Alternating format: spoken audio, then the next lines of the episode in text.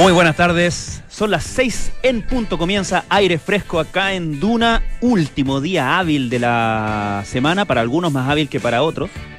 Claro, uno dice, ¿fue una semana tan hábil? Pero en fin, usted tendrá su propia evaluación. Nos escuchan como siempre en el 89.7 de la frecuencia modulada en Santiago, el 104.1 FM en Valparaíso, el 90.1 FM en Concepción y sentado frente al mar en Concepción, perdón, en Puerto Montt. Eh, Me, volé pensando en la escultura aquella. Linda. Para algunos, para otros no. Eh, nos escuchan en el 99.7 de la frecuencia modulada. Si están en el sistema de BTR nos pueden escuchar en el canal 665. Si han bajado la aplicación para su smartphone, que tengo entendido que es solo en smartphone, no en el, en el celular almeja, no.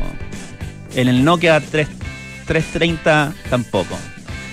Eh, si juega Snake, no, no trate de bajar la aplicación porque primero tiene que actualizar su equipo. Pero si, tiene, si está en ese caso de austeridad absoluta y que, que se la admiro, eh, puede ir a duna.cl y escucharnos, escuchar a todo el mundo en realidad, ver incluso si le viniera en gana.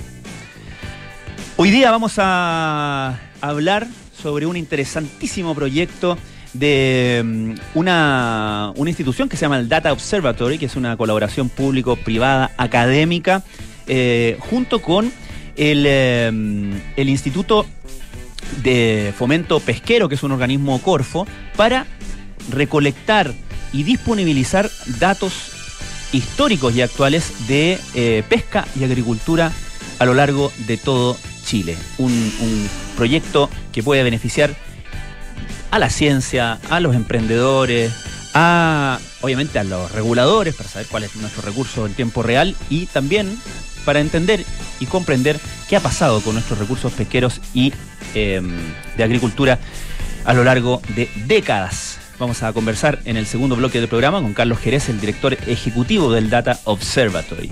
Pero partimos ineludiblemente con lo que está sucediendo en Ucrania, donde mm, las últimas informaciones nos, eh, nos indican que mm, los rusos ya están eh, ahí en las puertas de la capital Kiev o Kiev, como ya hemos aprendido a decir. ¿Es Kiev? No sé, Yo, sigo diciendo Kiev. Sí, Kiev.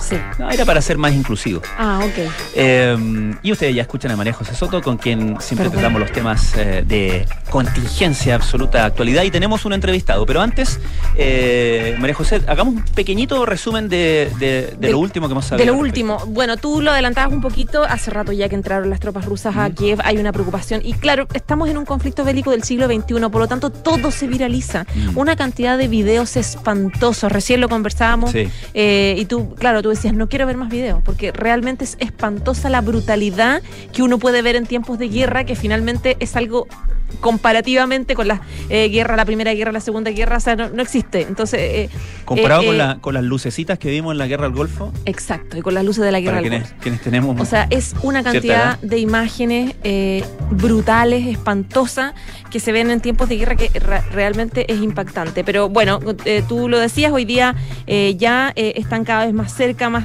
cerca del centro histórico de Kiev, por lo tanto hay una desesperación ya de los ucranianos que le está pasando todos los límites. De hecho, también comentábamos nosotros una declaración que hizo eh, un video muy cortito que grabó el presidente de Ucrania, Volodymyr Zelensky, que sale eh, vestido, eh, destacabas tú también eso, una polera como militar, una polera Sí. verde, como en terreno en el fondo, Sí. eh, desesperado, desmintiendo primero que él haya escapado de Ucrania, que fue lo que se habló, y él, y él diciendo, estoy yo y está mi familia, él había dicho antes que él está en riesgo, que lo quieren matar a él y su familia para quedarse con el poder político, y él planteando un poco que, eh, que, que la OTAN no funcionó, que los abandonó completamente, que no está resultando adherir a la OTAN tampoco, eh, advirtiendo que la situación es cada vez más complicada eh, y que, bueno, diciendo que no se van a rendir, etcétera, etcétera. En paralelo, la OTAN anuncia un despliegue de tropas de respuesta rápida en países fronterizos a Ucrania y Rusia, que son todos los del otro área, no el área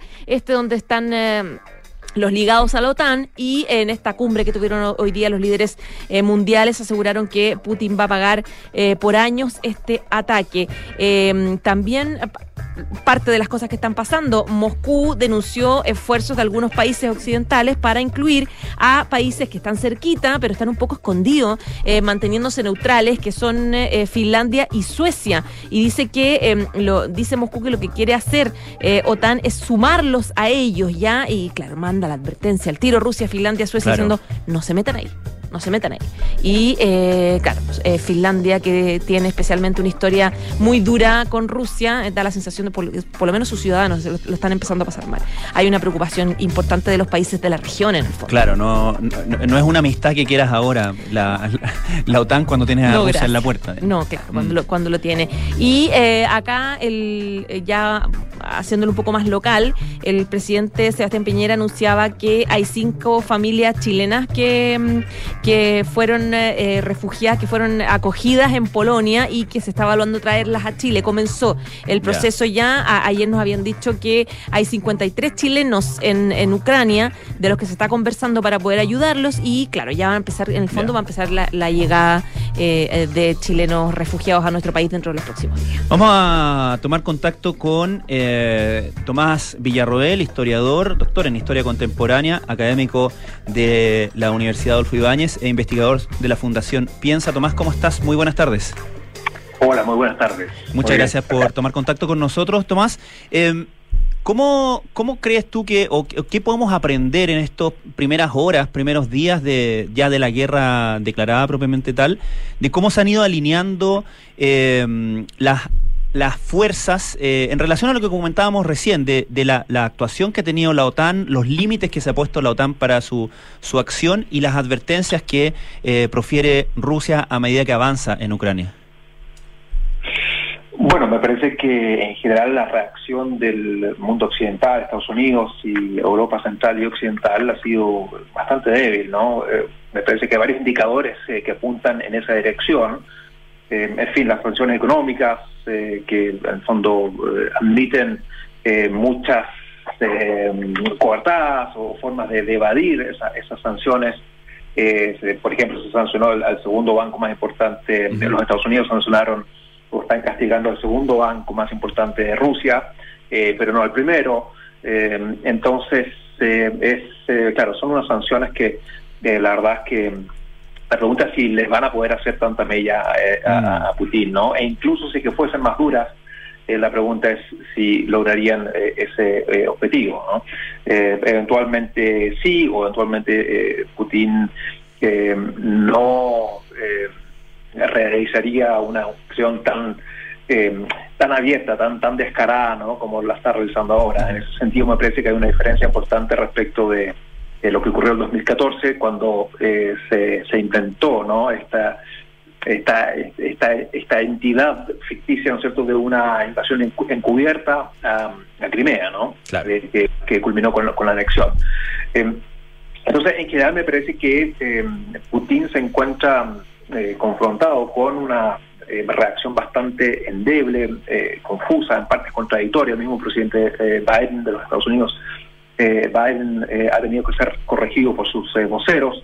me refiero a algunas declaraciones de hace dos semanas atrás, donde dijo que en el fondo, bueno, probablemente se iba a tolerar alguna acción militar de los rusos en escala pequeña o, en los bordes del, digamos, en, el límite ruso-ucraniano, no así si es que realizaban la invasión que estaban realizando ahora. Bueno, tuvieron que salir a desmentirlo eh, algunos voceros a decirle, a, aclarar que en el fondo no se iba a aceptar ninguna forma, o sea, que los Estados Unidos no van a aceptar, no iban a aceptar ninguna forma de agresión, de invasión, de eh, etcétera, de, intento de desestabilización. Eh, y bueno, da la impresión que la OTAN, eh, claro, básicamente ha llegado a, su límite, ¿no? Su, su vocación es primariamente defensiva, ¿no? En ese sentido, eh, me parece a mí que em, eh, precisamente esta vocación y esta actitud defensiva que ha tenido en los últimos eh, dos días y en las últimas horas, precisamente refuta o desmiente aquello que plantea con tanta insistencia y tan incisivamente Putin, que en el fondo la OTAN es una amenaza para Rusia que están siendo cercados, etcétera. la verdad es que yo nunca, personalmente, yo nunca creí en esa interpretación de que sería una amenaza vital, ¿no? una amenaza existencial para la supervivencia de, Rusia. Lo estamos viendo esos días. Eh, yo creo que definitivamente eh, la OTAN no lo es y se está eh, reduciendo al, mínimo, ¿no? O sea, al, mínimo común que vincula a los distintos estados que forman parte de la OTAN, que en el fondo es solamente en caso defensivo de agresión extranjera, entonces, entonces y recién en ese, en ese momento actuar. Claro que por ahora están dejando actuar, ¿no es cierto?, eh, a los rusos eh, y hacer eh, lo que estimen conveniente, e incluso si es que, incluso si es que, en fin, fuerzas militares rusas o, divisiones blindadas avanzasen hasta la hasta la frontera ucraniano-polaca. Tomás, vimos hace un ratito un video eh, bien impresionante del presidente ucraniano en las calles, un poco acompañado, como haciendo terreno de la situación y eh, planteando en varias oportunidades la soledad que tienen, los solos que están. Eh, ¿Puede ser que Ucrania o el gobierno ucraniano esté de alguna forma evaluando una opción de negociar con Rusia, advirtiendo no entrar a la OTAN, finalmente no, no formar parte de ellos y planteando o, reflexionando que este es el mejor ejemplo que ellos no garantizan la seguridad para Ucrania en el fondo. Claro, eh, eh, ese eh, aspecto me parece que, es muy interesante, ¿no? Porque podría ser interpretado como un giro ¿no? en, la dicción o en el discurso de, el actual gobierno de Ucrania, encabezado por, por Zelensky, porque hasta hace, bueno, pocos días y horas hubiese sido impensable eh, imaginar eh, a una Ucrania eh, de rodillas siendo devastada, siendo aplastada por las fuerzas militares rusas, básicamente ahora puesta de rodillas, incluso abriéndose a la posibilidad, insinuando de que eventualmente se podría entrar en conversaciones con, Rusia, ¿no? pero son básicamente estas situaciones de, de, facto que en la cual Putin es tan hábil o tan estratégicamente astuto, si se quiere, ¿no es cierto?, para crearlas, crear esas soluciones de facto eh, para eh, eventualmente, como has insinuado también China, ¿no es cierto?, China le, mandó el mensaje, si bien está claro que, son aliados, etcétera, eh, que, están en una línea similar, estas autocracias o, dictaduras, como que las queramos denominar, pero incluso China envió el mensaje, bueno, siéntense a los rusos, siéntense ustedes rusos a conversar con, con los eh, ucranianos. Eh, entonces, es un giro, eh, como, como bien dices tú, que me parece que, es interesante y que es una nueva sorpresa o una sorpresa más que con la cual no hubiésemos contado hasta hace pocos, pocas horas atrás. Estamos conversando con Tomás Villarroel, historiador, doctor en Historia Contemporánea, académico de la Universidad Adolfo Ibáñez e investigador de la Fundación Piensa.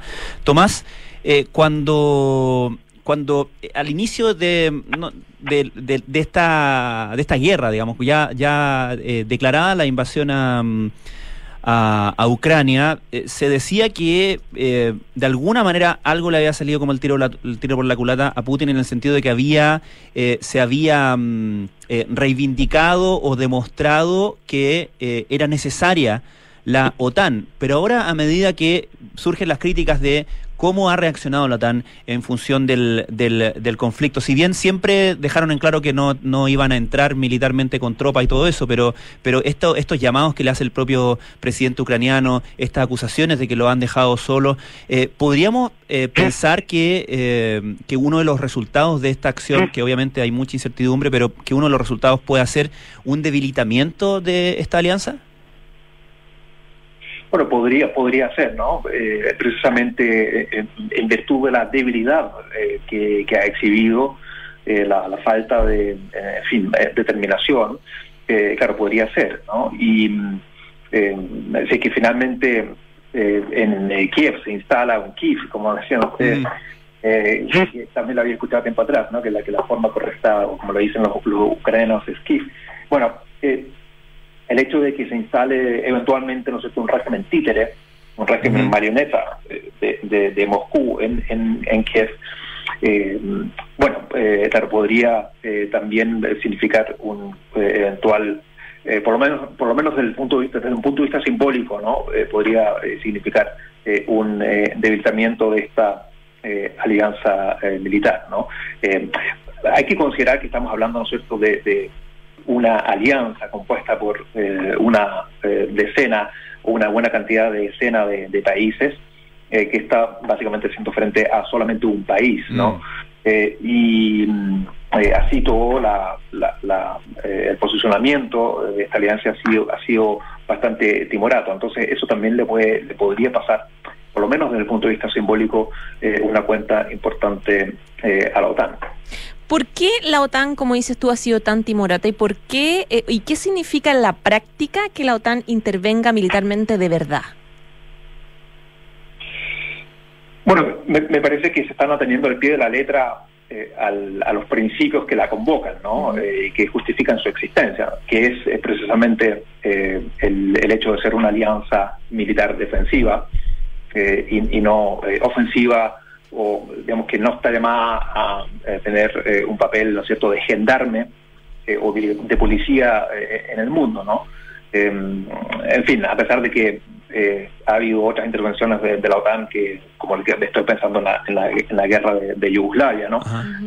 Donde, intervino eh, en un conflicto que nada tenía que ver porque ni siquiera se estaba desarrollando en, territorios de algunos de los miembros o de los países em, eh, asociados a, la OTAN, ¿no? Pero, pero ahí sí intervino con bombardeos, etcétera, en esta confederación con, con entre Serbia y el Kosovo. y eh, por lo tanto, claro, se está, está interpretando literalmente, ¿no es cierto?, y de manera minimalista, si se quiere, eh, los eh, principios que fundamentan su, su existencia, ¿no?, o que están en la base de su existencia. Perdón, la, segunda pregunta, la segunda parte de la pregunta. Sí. No, es que. eran, En el fondo, las consecuencias. ¿En qué se traduciría efectivamente y qué consecuencias mm. tendría a nivel mundial una intervención militar de la OTAN?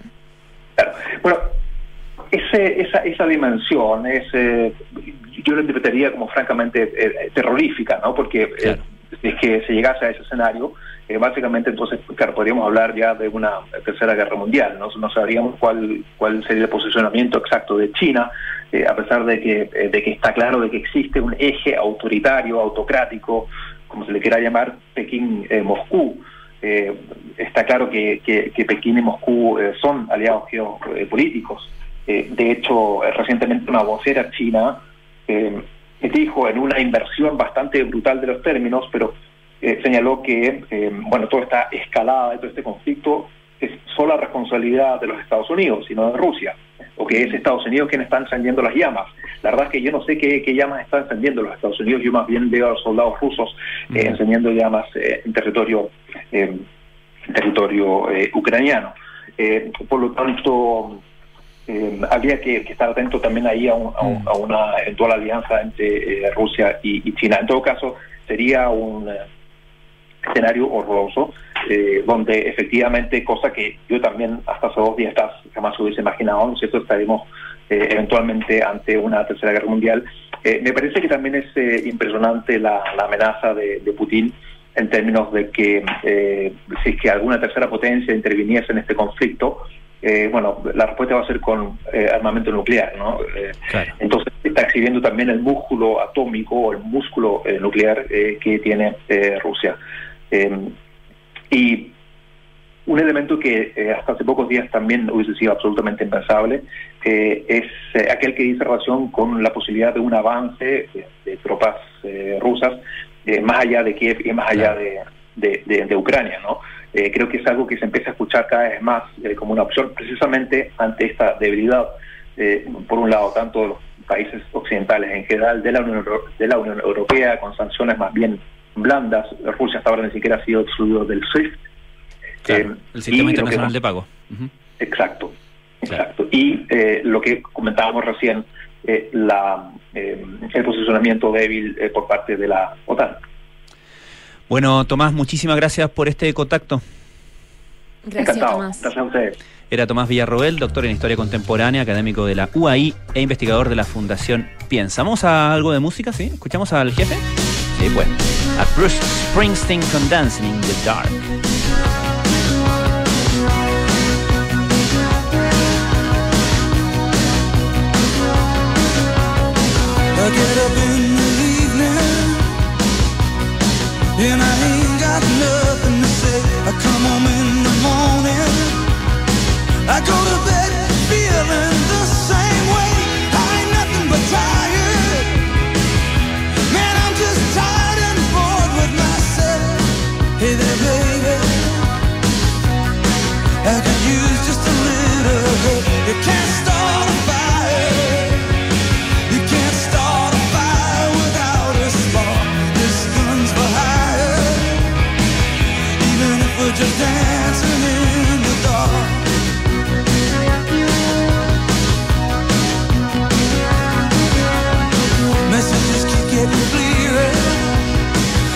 On and I'm moving round the place. I check my look in the mirror. Wanna change my clothes, my hair, my face, and I ain't getting nowhere. I'm just living in a dump like this. There's something happening somewhere. Baby, I just know you can't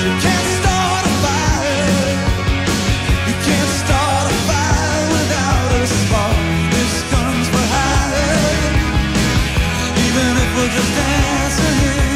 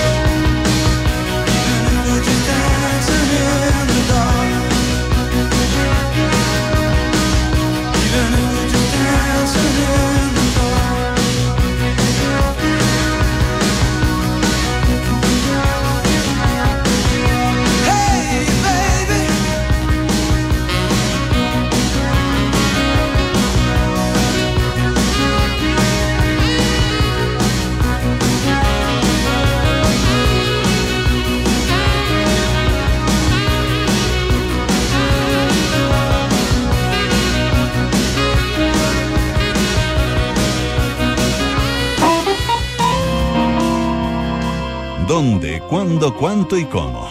Es hora de panoramas en aire fresco con Francesca Ravizza.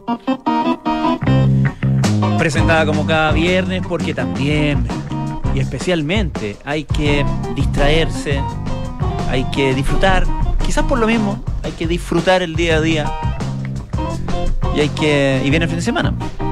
¿Sí o no, Francesca? Así Ya es. Estamos en el fin de semana, Estamos mordiendo el fin de semana. Hay unos que parten el jueves. El jueves, claro. Después viernes, después el domingo, ¡guau! todo de nuevo. Oye, pero eh, fíjate que he estado leyendo, eh, porque ahora todo el mundo es especialista Sí, eh, en, en- en conflictos bélicos. claro. Bueno, pero un tema que yo sí había escuchado que obviamente que hace sentido, no es necesario ser un gran experto, es que entre pandemia y la, y la tensión de, de- de esta guerra entre Ucrania y, y Rusia aumentan los niveles de ansiedad. ¿Y qué mejor para calmar la ansiedad que el humor? Claro. Bueno, una cuota de humor para distraerse. Y es que eh, Ñuñoa está con el Festival de Comedia en Ñuñoa. Partió el miércoles y termina el domingo. Y es- está ofreciendo varios espacios al aire libre de manera gratuita y algo que eh, no sabíamos que lo agradecíamos, pero ahora que estamos en la mitad de la pandemia, se agradece bastante. No hay que inscribirse. Ah, Se llega. uno nomás. puede ir. Uno puede Vieja ir. escuela. Vieja Como escuela. antes, como en el viejo mundo. Sí, pues Alan, Ya. a la antigua. Bueno, en total son más de. Pude ir talco. Sí, Claro. en total hay más de 40 arti- artistas, entre ellos Jorge Ali, Sergio Freire y Paloma Salas. Y eh, son eh, shows humorísticos, hay charlas, hay entrevistas, hay micrófonos abiertos también para el que quiera se arme de Ah. valor y, y se van de su stand-up. Y interesante porque eso, ¿ah? en distintos lugares de la comuna de Ñuñoa, Plaza Ñuñoa y los parques San Eugenio y Ramón Cruz, la Villa Los Presidentes y el recién reinaugurado espacio literario. ¿Tú te animarías en micrófono abierto? Mira, modestamente. No, no, yo creo que no. Da igual, ¿o no?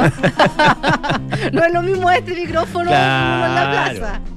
Sí. Oye. Este es más solemne. Eh, hay una lista de, de actividades, las pueden encontrar todas detalladas y la que más les interese en la página de la Corporación de Ñuñoa que es ccn.cl. No CNN, Cor- CCN. Corporación Cultural de Ñuñoa. claro. Corporación Cultural de Ñuñoa y está toda la programación. Por ejemplo, hoy día a las nueve y media de la noche en el Parque de San Eugenio estará Jorge Alice. Bueno, Bueno, y mañana en el espacio literario, que las actividades parten a las 11 de la mañana, va a haber una entrevista que se llama Café y Comedia con Cintia Gallardo, Paola Molina y el Worororoy. ¿Lo has escuchado? jamás. Es un influencer instagramer. ¿Ya? ¿Tú lo conoces? Yo lo, lo- lo sigo, de hecho. Y, Ah, mira, ya. y, mm, Goza de tu, de tu preferencia. sí, porque eh, con toda esta onda astral que hay, de los signos y todo, él hace humor astral. Entonces es muy entretenido porque, bueno, él hace a veces eh, videos y comenta, pero también es bueno para subir memes. Memes de cada signo. Entonces eh, es un humor bien millennial. Humor astral. pero Lo he visto todo. pero se llama, para que lo, para que lo googleen, se llama Woro Roroi.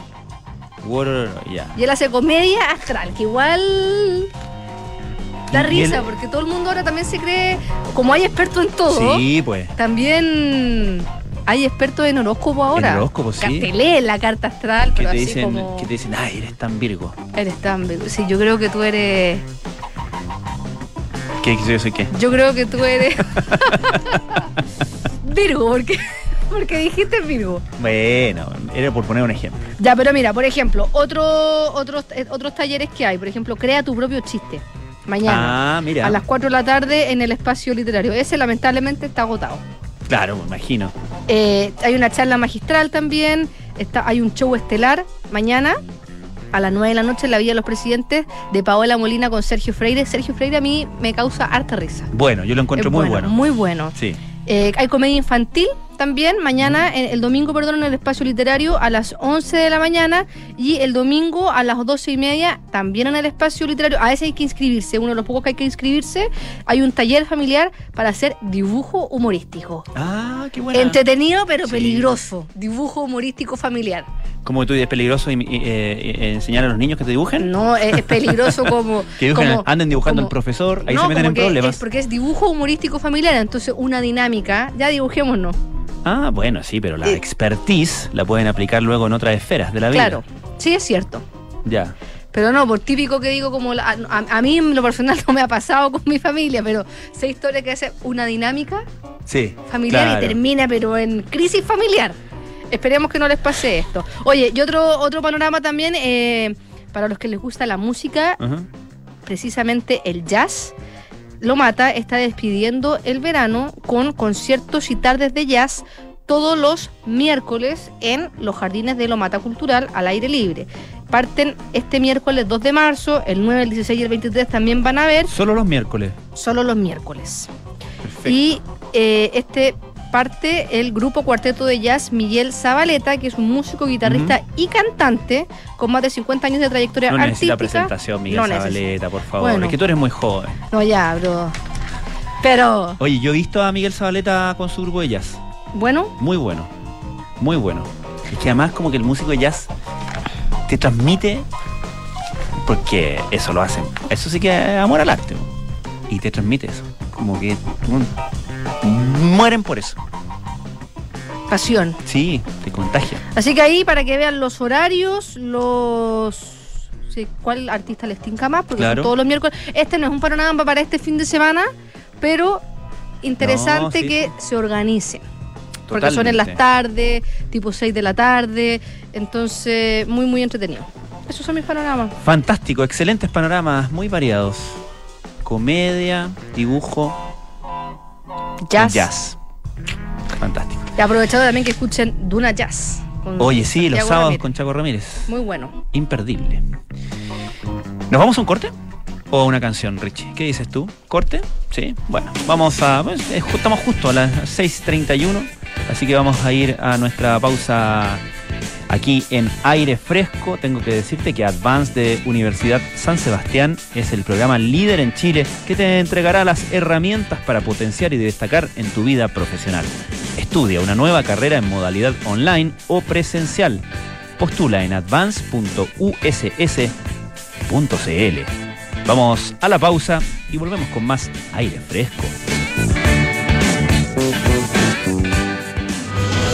En Advance de la Universidad San Sebastián estamos buscando talentos que sean capaces de liderar equipos y generar nuevos proyectos profesionales. Si quieres perfeccionar tus conocimientos, estudia en Advance USS, el programa líder en Chile que te entregará las herramientas necesarias para potenciar y destacar en tu vida profesional. Postula a una nueva carrera en modalidad online o presencial para admisión 2022 en advance.uss.cl. Mi amor, tenemos que instalar una alarma ya. ¿Por qué? Porque anoche entraron a robar a la vecina de enfrente mientras dormía. Chuta. Oye, ¿y están bien, eh? Sí, si no Ah. se despertaron, menos mal. No quiero ni imaginar qué hubiera pasado si se despiertan. Oh. Protege lo que más te importa con Alarmas Verisur. Tu hogar monitoreado las 24 horas del día. Llama al 600-385-0003 o calcula online en verisur.cl. Activa Verisur. Activa tu tranquilidad. Estás en aire fresco con Francisco Aravena. Sé parte del nuevo club Paula Cocina y disfruta de una experiencia gastronómica única. Clases semanales con los reconocidos chefs de Paula Cocina, recetarios, newsletters, descuentos y mucho más. Suscríbete en paulacocina.cl. Presenta Unimark. Escuchamos al gran Stevie Wonder. Esto se llama I Wish.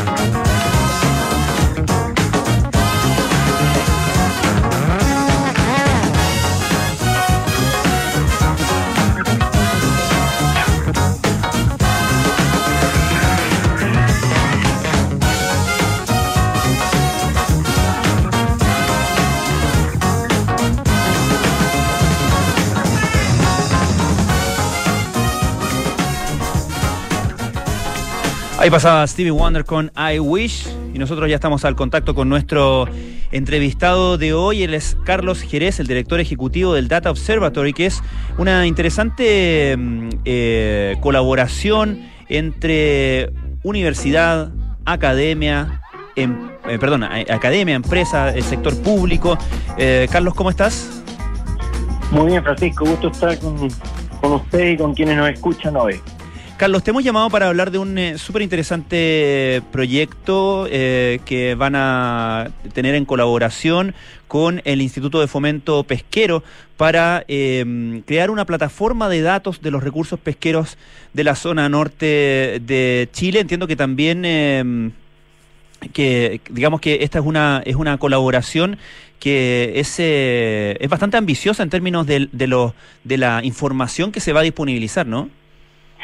Así es. Bueno, eh, parte de la, de la misión de la, de la Fundación Data Observatory, que, que tiene al Ministerio de Ciencia, al Ministerio de Economía, a Amazon Web Services y a la Universidad Adolfo Ibáñez como socios fundadores, tiene que ver justamente con la posibilidad de entregar y disponibilizar grandes volúmenes de datos de manera abierta, de fácil acceso, para que tanto la academia, la industria, el sector público eh, y otras organizaciones, el sector civil también, por supuesto, la sociedad civil, puedan hacer uso de esto para tomar mejores decisiones. Y en particular, este proyecto con el Instituto de Fomento Pesquero tiene que ver con una tremenda eh, base de datos que ellos han recolectado durante más de 50 años de historia de... Eh, de capturas de pesca, de eh, poblaciones de distintas eh, peces en el norte, en el sur, etcétera. Estamos partiendo por el norte, eh, pero esto tiene un tremendo valor para todo lo que es política pública respecto claro. al manejo de los ecosistemas, a, a, para lo que los efectos del cambio climático en, todo esta, mm. en todos estos 50 años tiene un valor tremendo, no solamente a nivel nacional, a nivel internacional. Así que estamos muy contentos de poder dar inicio a este proyecto. Concretamente, para, para visualizarlo, eh, ¿en qué formato están estos datos? ¿Que son, eh, son eh, qué sé yo, datos en, en, numéricos, imágenes, de, qué sé yo, imágenes satelitales? ¿cuál, ¿En qué formato están los datos y cómo van a estar disponibilizados en esta plataforma?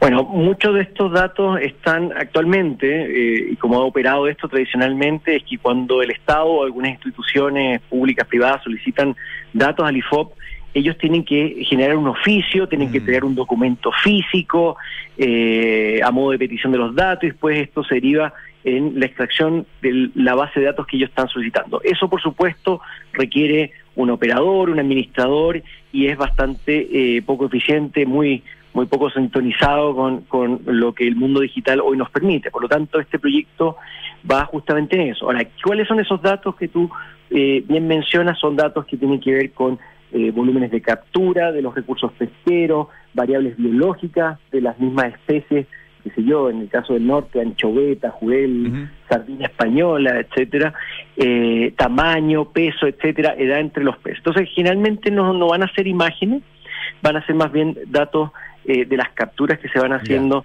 eh, durante todo este periodo, que, que, como te digo son, son más de 50 años, y eh, pero lo interesante es que al tener esas bases de datos y conectarlas con bases de datos satelitales, por ejemplo, uno puede a georreferenciar yeah. la ubicación de todo. Y esa es la gracia de poder interconectar bases de datos que pueden ser de origen muy distinto, pero que fin, sirven a un fin común, que es, por ejemplo, analizar eh, la evolución de estas especies, su eh, eh, extensión, tamaño, conformación, etcétera, durante eh, tanto tiempo.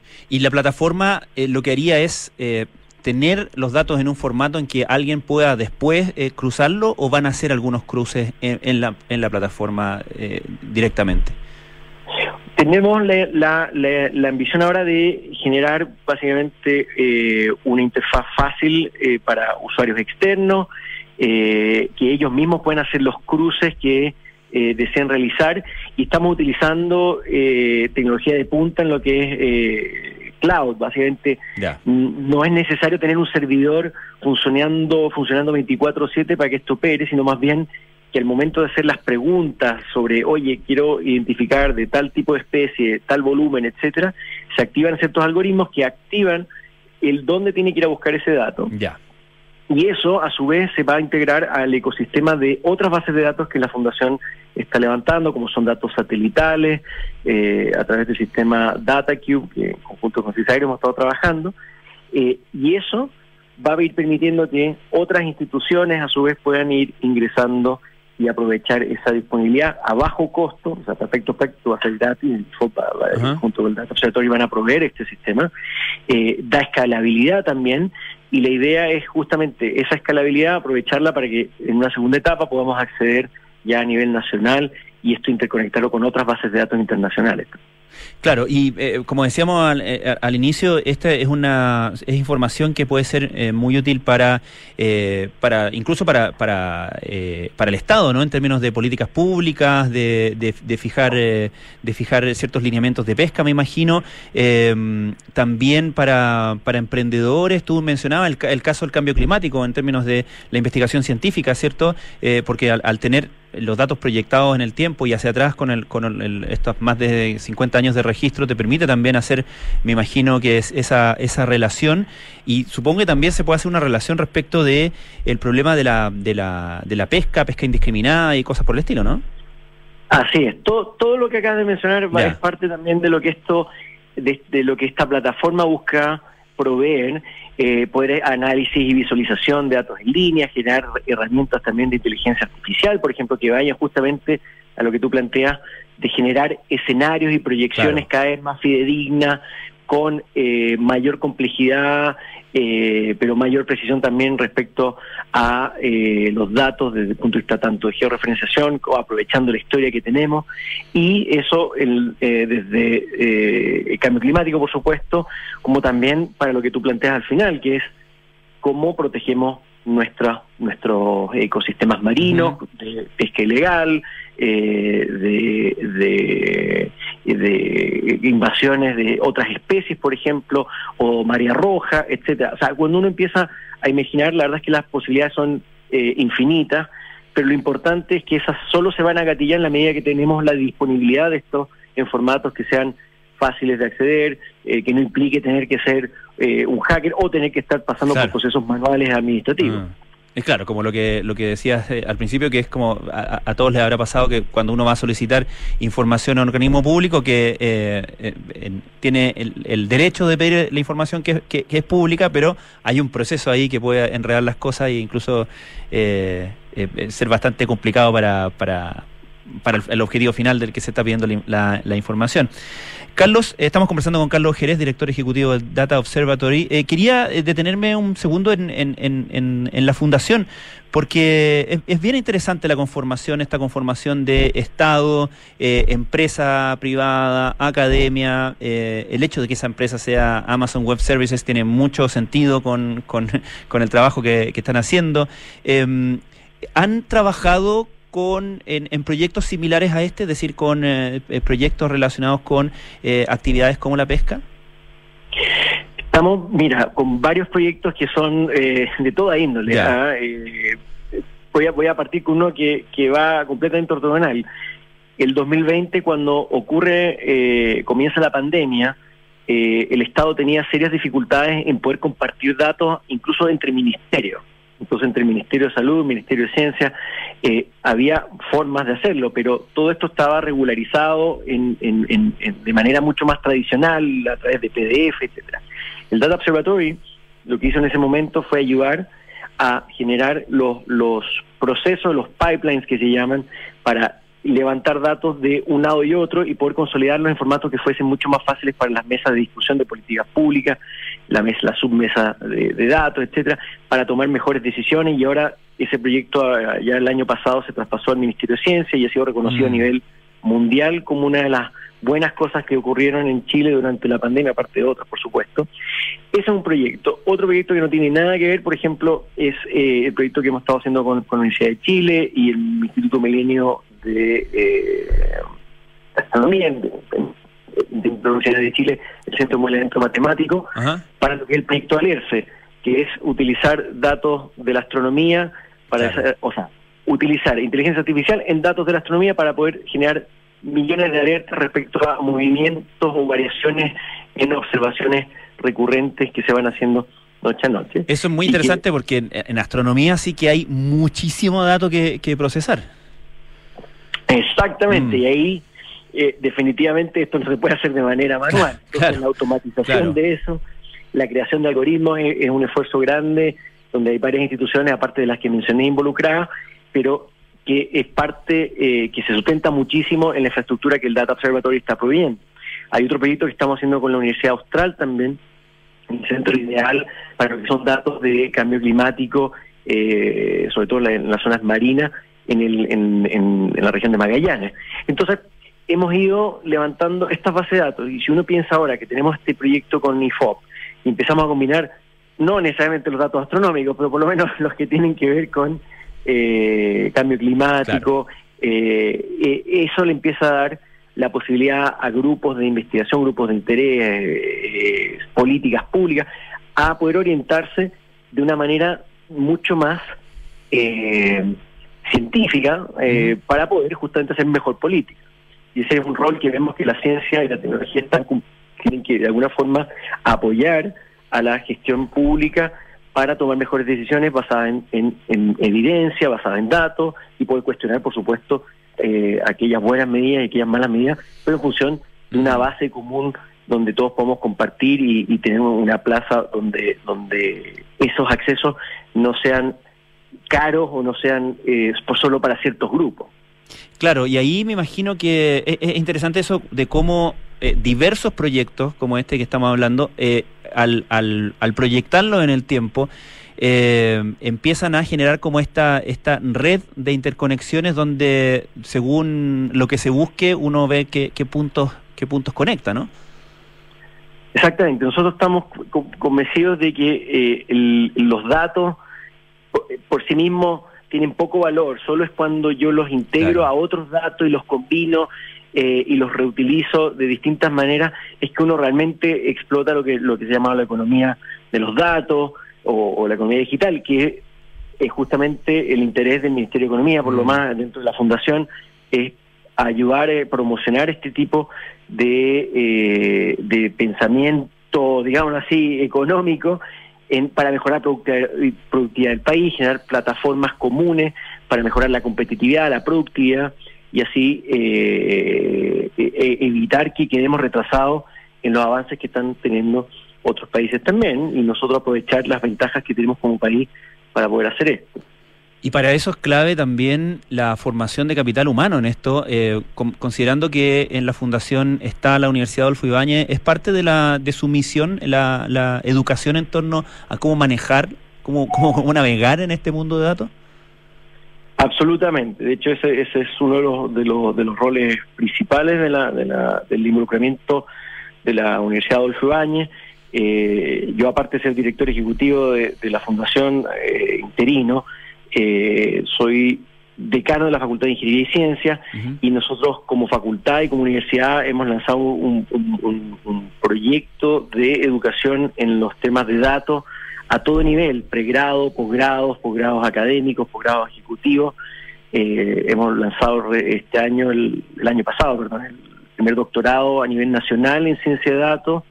Eh, hoy todos los alumnos de ingeniería, independiente de la especialidad que sigan, minería, bioingeniería, civil, etcétera, todos van a tener que de desarrollar herramientas y eh, conocimiento en el manejo de datos, porque básicamente es parte de lo que hoy el mundo necesita eh, en nuestros futuros ingenieros, y la universidad ve que esto no solamente es para los ingenieros, sino además para los comerciales, eh, nuestros futuros abogados y abogadas, eh, incluso en, en psicología, en neurociencias, los datos son cada vez más relevantes. Por lo tanto, vemos que esto permea todas las esferas de conocimiento.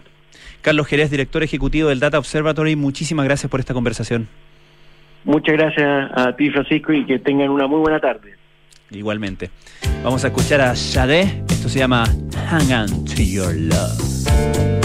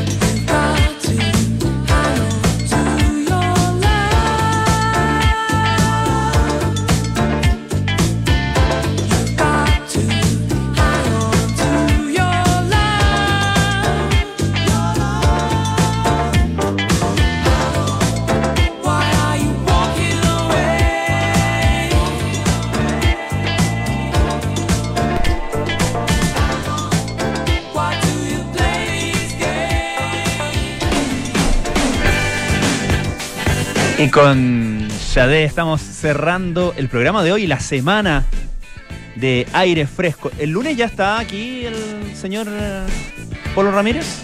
Mira, regresa el dueño, el eh, patrón de este metro cuadrado de radio y amor llamado aire fresco. Quédense en sintonía de Radio Duna, ya llega a Cartas Notable con Bárbara Espejo. Hoy eh, Richard Burton y Liz Taylor. Cuando. ¿Quién estaba a una semana de morir? ¿Richard o Liz? Richard, probablemente. Sí, porque Richard murió antes, creo yo. Richard estaba Liz Taylor. ya, y a las 7 de la tarde, nada personal con Josefina Ríos y Nicolás Vial. Nosotros institucionalmente nos encontramos el lunes porque los hombres pasan, pasan en las instituciones quedan. ¿Y qué institución que es Radio Duna? Aquí- hasta aquí el, el metal tranquilo de mi voz. que tengan una muy, un muy buen fin de semana.